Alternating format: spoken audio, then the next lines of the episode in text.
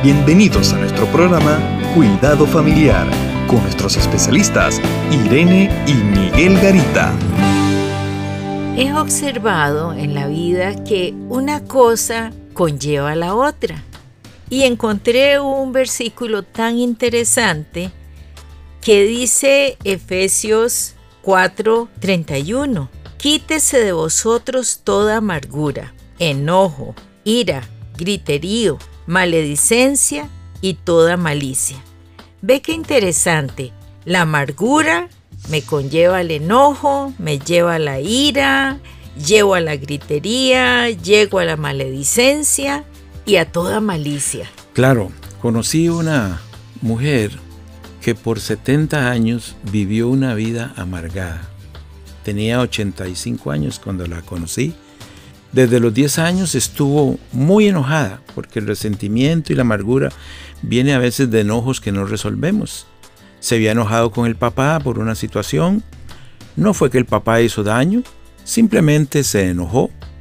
Y se enojó por tanto tiempo se amargó la vida, se casó como toda persona, le hizo mucho daño al esposo porque era una mujer amargada, se le hizo daño a los hijos y es que la amargura eh, daña la vida de las personas.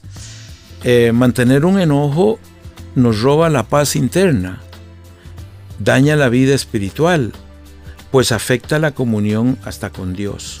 Y sobre todo, como decías, nos hace hacer, decir cosas y tener una serie de reacciones, sobre todo con aquellos que estamos amargados o bravos, pero provocamos una serie de conflictos innecesarios con aquellos que queremos con nuestra familia. Por lo tanto, qué importante es entender este aspecto. Y yo le haría un pequeño, una pequeña prueba a ver si usted está amargado. Si usted está amargado, le puede suceder cualquiera de estos puntos. Se enoja fácilmente, le cuesta perdonar, mantiene por mucho tiempo sus resentimientos, siente que la vida es difícil, le cuesta ver las bendiciones dadas por Dios, le da envidia la vida de los demás, más si están disfrutando. Si usted lleva más de dos de estas cosas, usted es una mujer o un hombre amargado. Y su vida va a estar eh, teniendo muchas dificultades, sobre todo en sus relaciones. Le va a costar a usted eh, estar bien con su esposa o con su esposo, con sus hijos, con todos aquellos cercanos, aún en su trabajo. Le va a costar a usted hacer bien las cosas, porque la amargura eh, es como una, un manto que cubre nuestra vida y que en todo lo vamos a ver a través de ese manto, el manto de la amargura y entonces vamos a estar dispuestos. Ahora, aparte de todo lo que nos lleva para de las malas relaciones, también va a afectarnos físicamente. Muchas mujeres y hombres amargados comienzan a padecer eh, aún de problemas del hígado, problemas estomacales, eh, tienen problemas serios. Hasta yo me imagino que eh, hay una propensión a ciertos tipos de cáncer. Por ejemplo, el cáncer en el estómago eh, proviene a veces de mucha mala digestión y malos manejos, pero para mí a veces de personas que se enojan tan fácilmente, porque el estómago es como el segundo cerebro nuestro que recibe nuestras emociones. Nadie quiere estar con una persona amargada.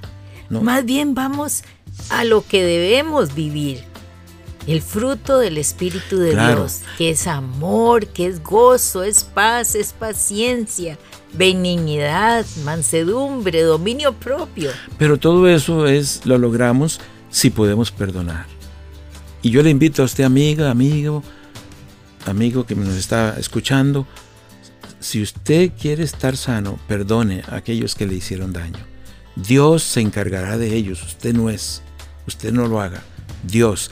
Y si usted puede perdonarlos en el nombre de Jesucristo, usted va a experimentar tiempo de paz y de alegría en su familia. Contáctanos a www.mesoamericaregion.org, sección Cuidado Familiar. Te esperamos.